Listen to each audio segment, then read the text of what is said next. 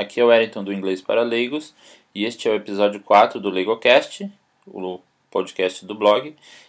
E o tema de hoje será sobre o Present Perfect, que é uma das maiores dificuldades que os estudantes de inglês brasileiros costumam ter com relação ao inglês.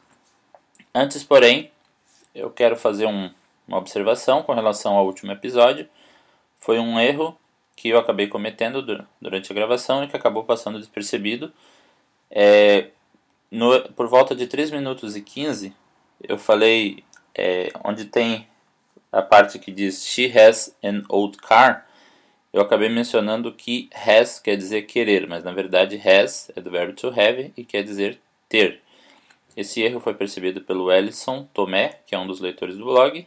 Então fica o agradecimento a ele por ter notado esse erro e ter me avisado. Então agora vamos falar um pouquinho sobre o Present Perfect.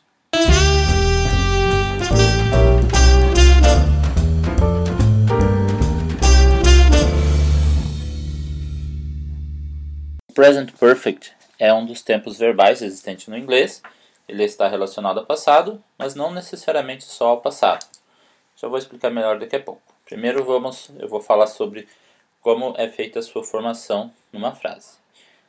É, a formação para frases afirmativas é feita usando o sujeito, mas o, o have ou has, dependendo da, da pessoa, que nesse caso funciona como auxiliar, e mais o verbo no particípio, e em seguida o restante da frase. Participe, para quem não lembra, é, em português pelo menos seria jogado, cansado, trabalhado, entre outros. Essa é a forma afirmativa. Já na forma negativa, é, a única diferença é que você acrescenta o not após o, o has ou have, ficando have not ou has not. Ou ainda, contraindo, pode ficar haven't ou hasn't. Essas são, essa é a forma negativa. A forma interrogativa, além de ter um ponto de interrogação no final, claro, ela faz a inversão do sujeito com o verbo. Então fica have you ou has he ou have ou has qualquer outra coisa dependendo da, do sujeito. Eu vou dar alguns exemplos daqui a pouco, mas primeiro eu vou explicar em que situações, as principais pelo menos, que o Present Perfect é usado. O uso principal do Present Perfect é para ações que começaram no passado e continuam no presente. Como por exemplo na frase She has worked at the bank since March. Ou seja, ela trabalha no banco desde março. Nesse contexto ainda podemos contar ações que começaram no passado que ainda são verdade no presente, porém esperava-se que já se tivesse terminado. Por exemplo, It hasn't stopped raining yet.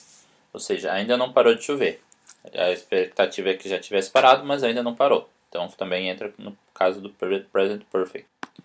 Existem ainda aquelas ações que ocorrem ao decorrer do tempo, geralmente gradualmente ou lentamente, como por exemplo o verbo crescer o crescimento de uma pessoa é algo que é gradual, é, é pouco a pouco, né? Do dia para noite a pessoa não cresce um metro, ela vai crescendo centímetros e centímetros até uma certa idade. Então, por exemplo, imagina que você tem uma tia, você tem 15 anos, a sua tia não lhe via fazia 5 anos, então ela poderia dizer algo assim: You have grown so much since the last time I saw you, ou seja, você cresceu tanto desde a última vez que eu lhe vi, Lembrando que ground, nesse caso, é o, é o particípio do verbo grow. Grow não é um verbo regular, então ele tem esse particípio. Se fosse um verbo, um verbo regular, ficaria growed, mas não é o caso. Outra situação onde present perfect é usado é quando queremos dizer que já fizemos alguma coisa, porém sem mencionar quando, porque geralmente quando foi alguma experiência que a gente teve que foi marcante, então o tempo, o quando aconteceu, não é tão importante. Ou não é importante. Por exemplo, é, My family has been to New York. Digamos que a, família foi para Nova York e achou uma experiência ótima, maravilhosa, única, que acabou marcando. Porém, o quando nesse caso não é o mais importante. Então, ele só falou My family has been to New York, mas não, não está mencionando quando. Então, has been já esteve, o been no passado do verbo to be, participe, perdão, do verbo to be. Então, my family has been to London. Se eu disser quando, aí eu uso o simple past. Nesse caso, por exemplo, se eu disser que a minha família esteve em Nova York ano passado, então a frase ficaria My family was in New York last year. Ou ainda My family went to New York last year. Minha família foi nesse caso do verbo ir para Nova York.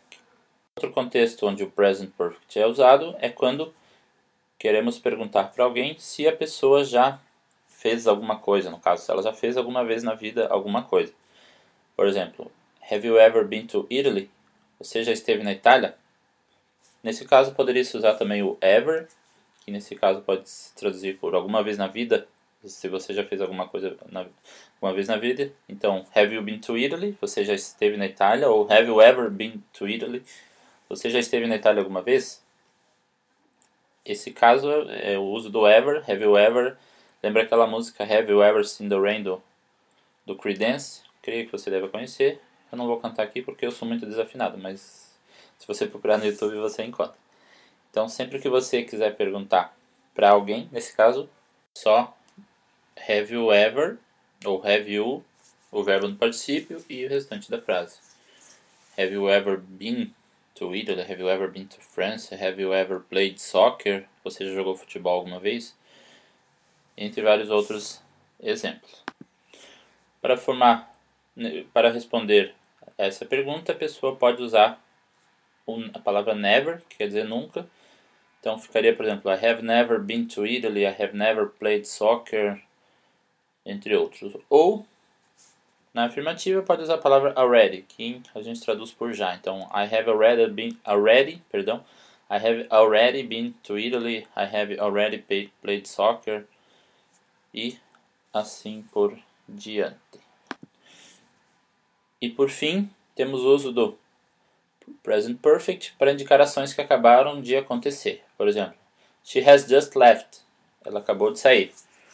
É, my mother has, has just finished the, the lunch. Minha mãe acabou de fazer o almoço. Acabou de terminar de fazer o almoço. Ou ainda, I have just done the dishes. Acabei de lavar a louça. Entre outros exemplos também. Se você tiver qualquer dúvida, pode deixar um comentário. Se gostou, compartilhe com os amigos no Facebook, Twitter e tudo mais. E por hoje é isso. Agradeço você por ter ouvido. Visite o blog www.inglesparaleigos.com sempre que possível. A fanpage do blog também, facebook.com.br inglês para leigos. E até a próxima. Boa semana a todos. Tchau.